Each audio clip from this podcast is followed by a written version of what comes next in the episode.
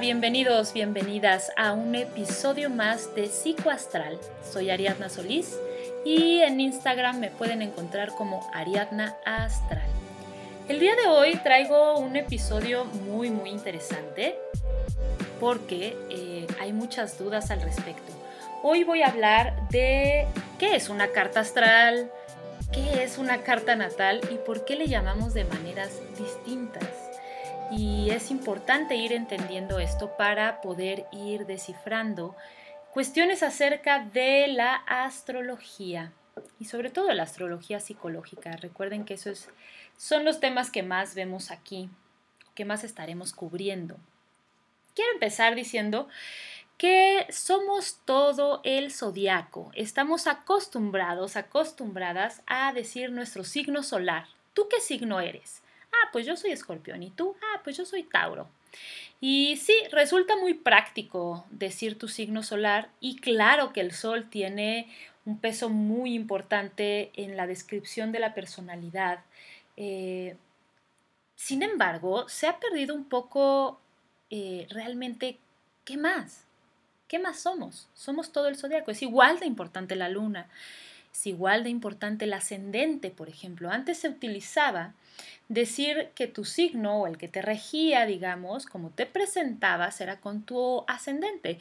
Sin embargo, eso se fue perdiendo porque es mucho más fácil identificarte con tu signo solar, que cambia cada mes y puedes saber con la fecha de nacimiento inmediatamente qué signo solar es cualquier persona.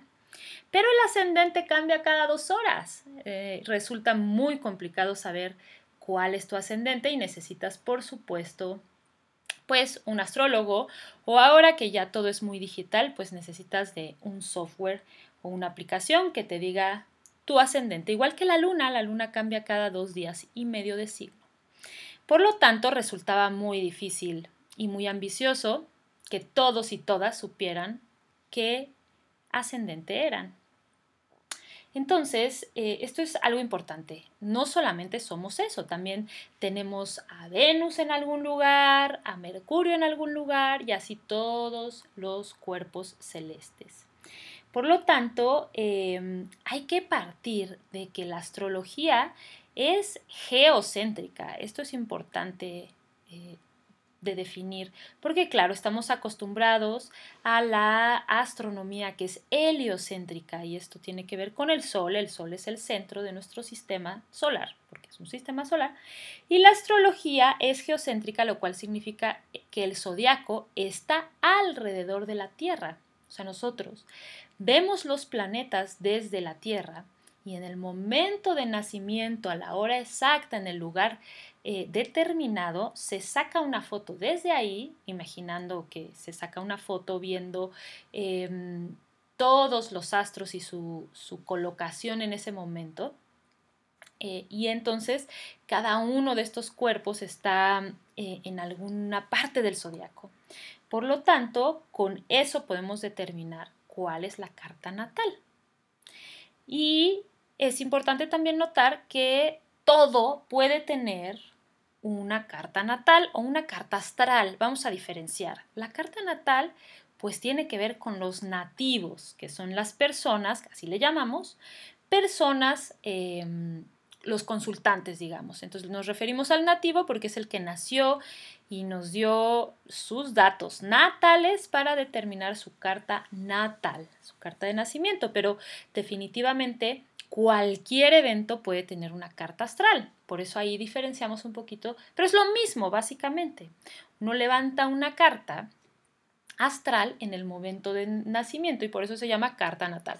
Pero uno puede levantar una carta astral de cualquier cosa y sobre todo cualquier evento. O, por ejemplo, también de los países. Los países tienen, tienen cartas astrales.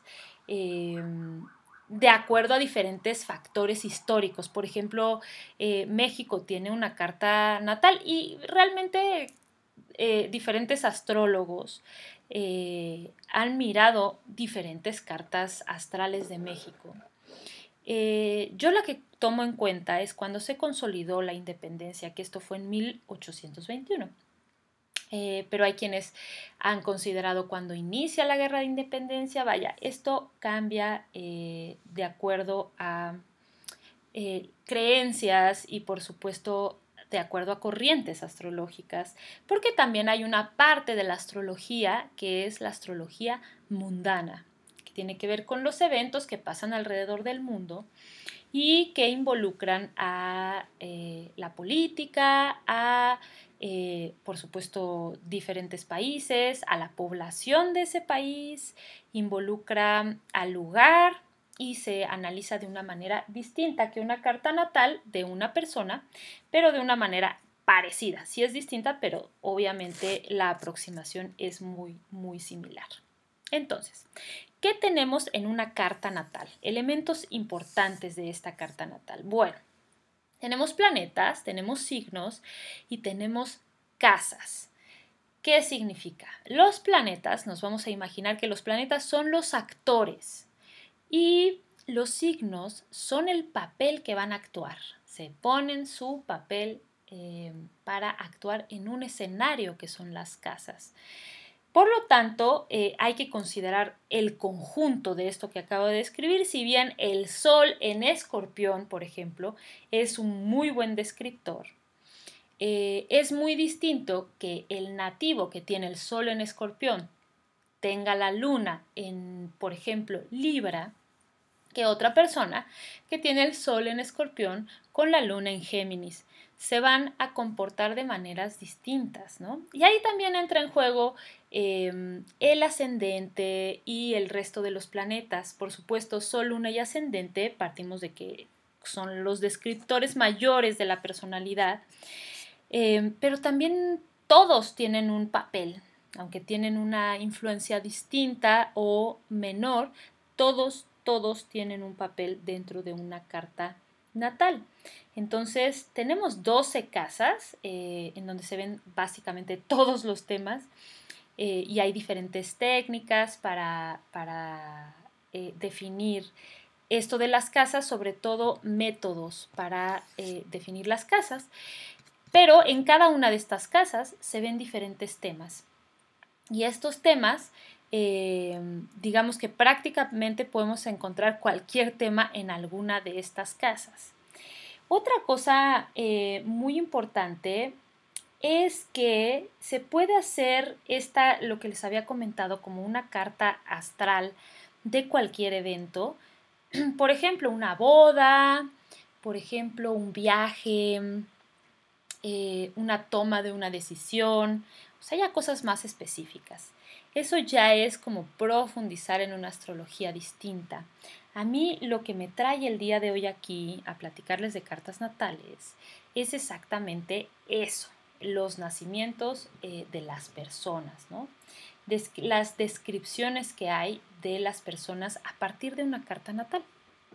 Y lo que pasa es que las cartas natales eh, pueden, muchas veces me han dicho, bueno, es que tenemos, yo leo el zodiaco de eh, mi signo, por ejemplo, que soy escorpión, y no me identifico con lo que dicen, nunca me he identificado con el signo y no sé por qué es esto. Y entonces, claro, hay como una, un cierto escepticismo hacia la astrología. Y entonces, precisamente con lo que acabo de nombrar al principio, es importante mirar el resto.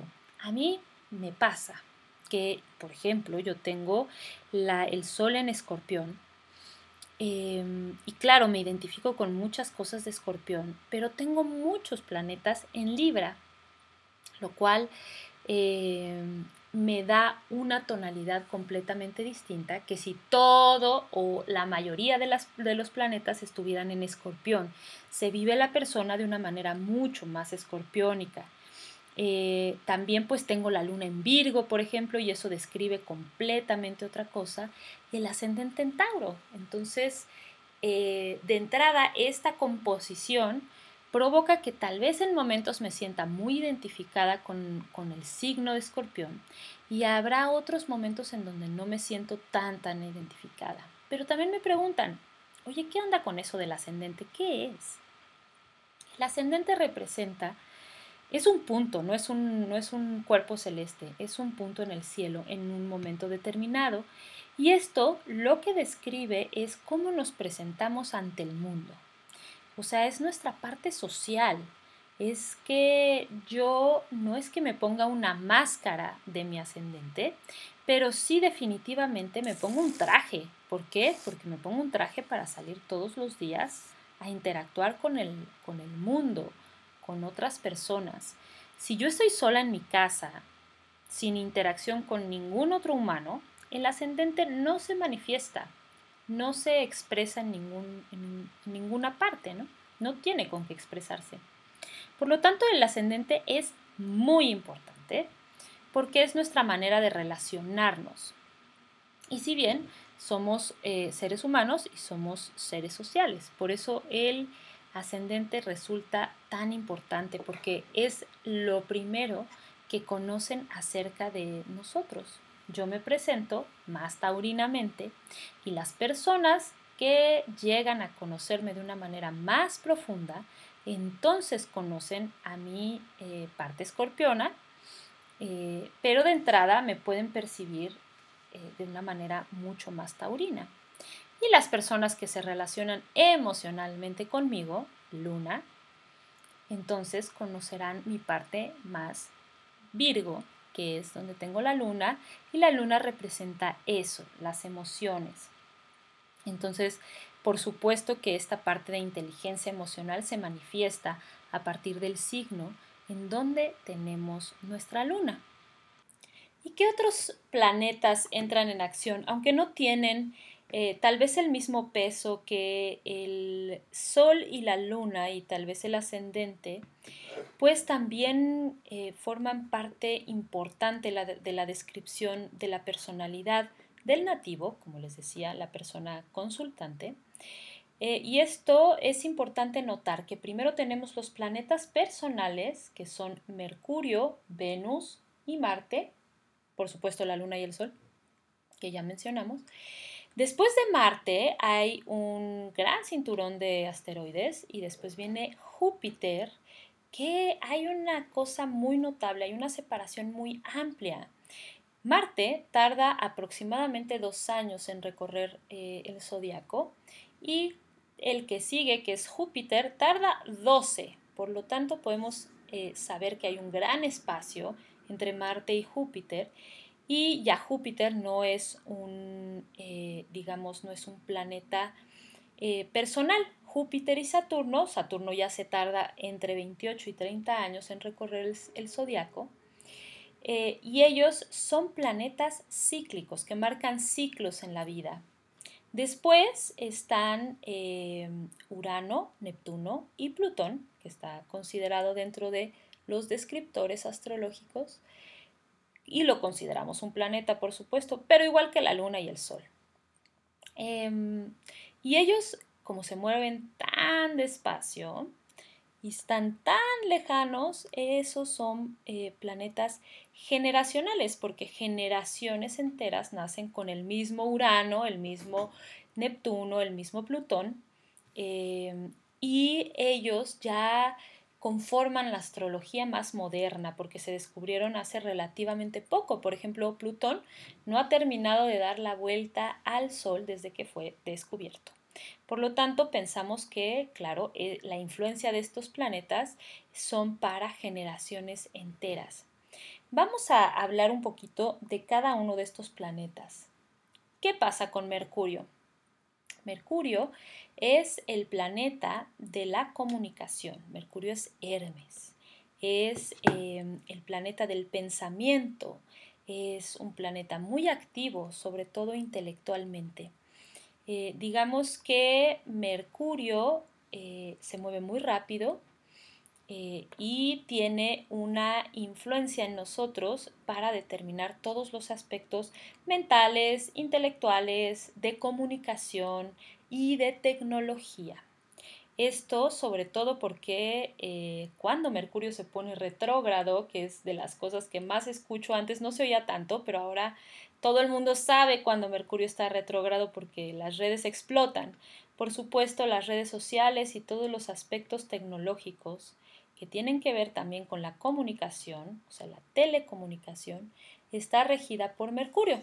Y cuando Mercurio está retrógrado, pues todo esto se ve entorpecido.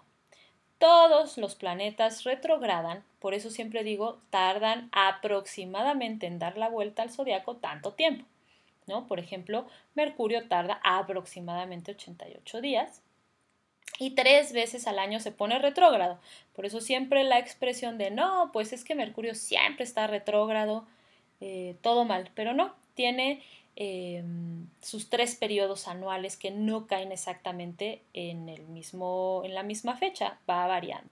También es importante eh, hablar de que Mercurio rige dos signos, rige a Géminis y rige a Virgo. Esto es importante porque eh, las características mercurianas están plasmadas en estos signos, de maneras distintas. Ya andaremos en los signos. Hoy nos toca hablar de los planetas. Después está Venus. Venus, que es Afrodita, la diosa del amor, y eh, tiene todas estas características amorosas, sensuales, eróticas, creativas y por supuesto de relaciones, relaciones interpersonales, relaciones em, sociales, digamos, toda la parte del RP. Eh, Venus, esto es lo que rige y por supuesto dependiendo del de, eh, signo en el que esté, cómo se manifiesta. Venus se eh, está rigiendo a otros dos signos que son Tauro y Libra, que aunque son signos distintos, tienen características venusinas que los eh, unen, ¿no? que es la parte creativa, sensual, eh, muy, muy agradable, porque, porque Venus es un planeta benéfico y es un planeta muy, muy rico y muy agradable. Después tenemos a Marte, el dios de la guerra, Ares. Y las características eh, marcianas, tal cual, son eh, la guerra, eh, la energía, puede ser el enojo, que tenemos que hablar, por supuesto, de que no estoy hablando de un aspecto peyorativo del enojo. El enojo existe, el enojo es una emoción importante. Y vaya, pues Marte se encarga de esto. en general, Marte sí se expresa de una manera intensa y rige también dos signos. Rige a Aries, eh, que a mí me parece una característica eh, importante hablar de esto porque Aries es muy, muy, muy marcial, mucho, muy. Se manifiesta en todo este inicio, arranque, impulso, eso es Marte. Y también rige a Escorpión, Escorpión eh, tal vez no tiene tanto empuje y tanto inicio, pero sí tiene un lado bien darks y ese lado bien darks pues es se lo pone Marte. Ya después hablaremos de los signos porque Escorpión tiene una parte regida por Plutón, también importante. Después, estos son los personales. Ya después viene Júpiter, como les mencioné. Y Júpiter es Zeus, el planeta de la expansión, eh, de los excesos, el planeta de la fiesta, eh, es un planeta muy benéfico que eh, viene a, pues muchas veces a renovar, muchas veces a traer oportunidades, pero bueno, bien hay que saber que los excesos de cualquier cosa tampoco son tan buenos, ¿no? Sí hay mucha expansión, pero luego puede haber excesos de incluso de esa expansión entonces, eh, Júpiter debemos de saber que rige también dos signos, rige a Sagitario y rige a Pisces. Y estos signos tienen estas características muy jupiterianas, eh, de fluir un poco con lo que se va presentando, con la fiesta, son signos mutables y eh, tal vez hay un poco de falta de compromiso ahí. Eh, en fin, esto es lo que caracteriza a estos dos signos regidos por Júpiter.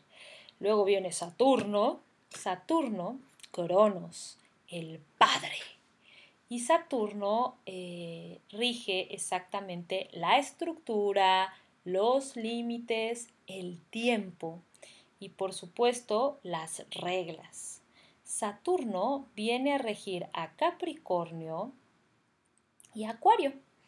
Eh, son signos que tienen características muy importantes saturninas, sobre todo eh, Capricornio, ¿no? que es un signo que tiende a mantener mucho las reglas, la estructura, muy trabajador, ¿no? que se rige mucho por esto.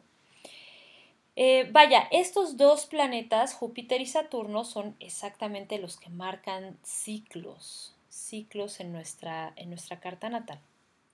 Y ahora hablamos un poquito más de eso.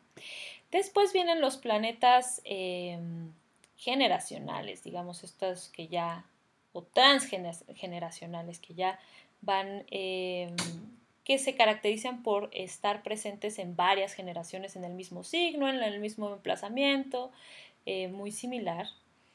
Y vaya, viene Urano, Urano que es el planeta de la rebeldía, Urano eh, se descubre con la Revolución Francesa y tiene estas características revolucionarias, eh, originales, rebeldes, que se salen completamente de la norma, digamos, es lo contrario a Saturno yo los veo así como, como bien, bien contrarios. Y como estos plantas se descubrieron más recientemente, los pusieron así en la astrología tradicional, todo llegaba hasta Saturno y todo coincidía perfectamente con eh, eh, la división de las casas, eh, las regencias, en fin. Y Em, una cosa que, ocurre cuando descubren estos planetas, pues es que los van eh, metiendo en signos que tienen estas características. Por ejemplo, Urano es el co-regente de Acuario y Acuario tiene estas características atípicas que muestra eh, Urano. Rebeldes, originales, distintos de, todos, de toda la el grosso de la población o las masas. Ese es Acuario y son características muy, muy uranianas. Después llega Neptuno, em, que se descubre cuando toda la época de la, un poco de la psicodelia, el psicoanálisis, la exploración de los eh, psicotrópicos y vaya pues viene a corregir a Pisces. Entonces, Pisces tiene eh, estas características como de poca claridad, de mucha ilusión y desilusión. Esta es una característica neptuniana, eh, que claro, donde hay mucha ilusión tiende a haber desilusión y poca claridad. Y después viene Plutón. Plutón es eh, el último, el más lejano, el más pequeño, pero tiene un papel importantísimo que es eh, la muerte y la transformación, el poder. Acabo de decir cosas muy fuertes.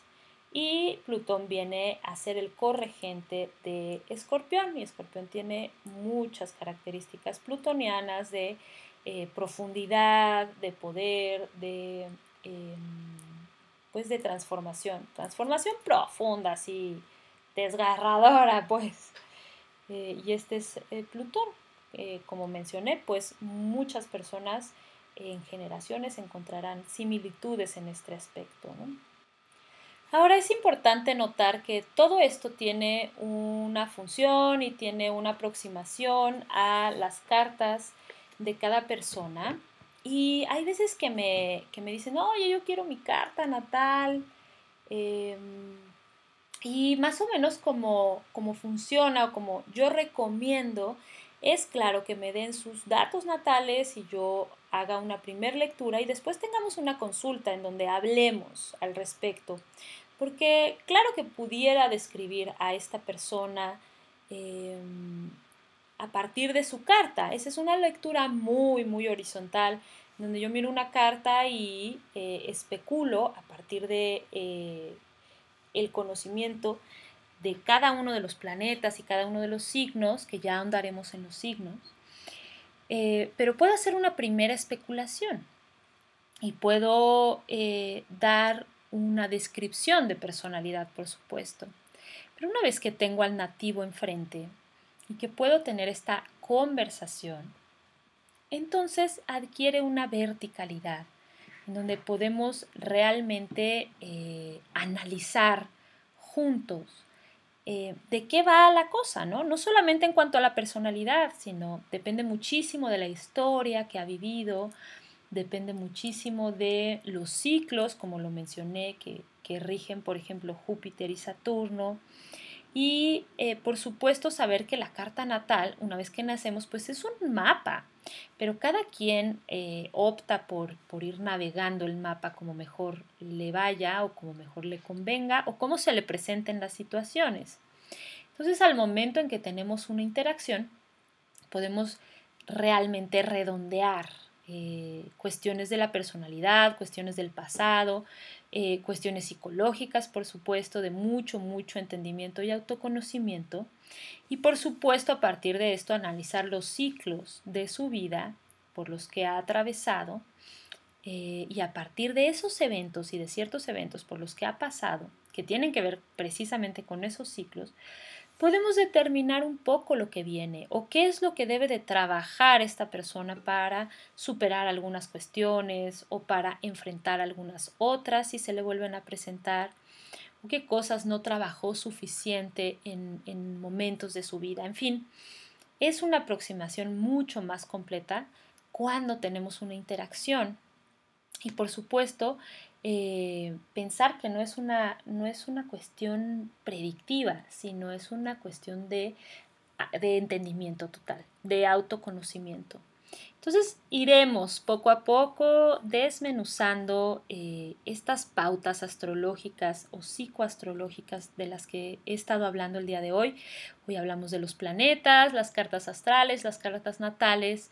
Eh, le voy a dedicar un programa completo a los signos porque sé que los signos eh, es una de las cosas que más, más interesan y que quieren saber qué onda y cómo es este signo y cómo es este otro signo. ¿no? Mis hijos me preguntan mucho, oye, este signo no sé qué. Entonces ya los iremos desmenuzando, pero es súper importante entender eso, ¿no? Que los planetas son los actores en nuestra vida y que los signos es, digamos, el disfraz o el papel que se va a poner el planeta y que se va a desarrollar en algún escenario que son pues eh, temas de nuestra vida, que son esas casas. Hasta aquí lo voy a dejar el día de hoy. Espero que les haya sido de utilidad esta información y si tienen dudas, si van surgiendo temas, estaré encantada de, leerles. Me pueden contactar en el Instagram que es arroba ariadnastral y por ahí eh, me encantaría recibir así como propuestas o preguntas y las vamos resolviendo aquí. Más adelante tendremos la sección de preguntas y respuestas, así que mándenme sus preguntas y puedo irle dando salida a, las dudas que, que, vayan surgiendo. Así que, bueno, soy Ariadna Astral, los dejo por el día de hoy y en unas dos semanitas estaremos nuevamente con ustedes. Adiós.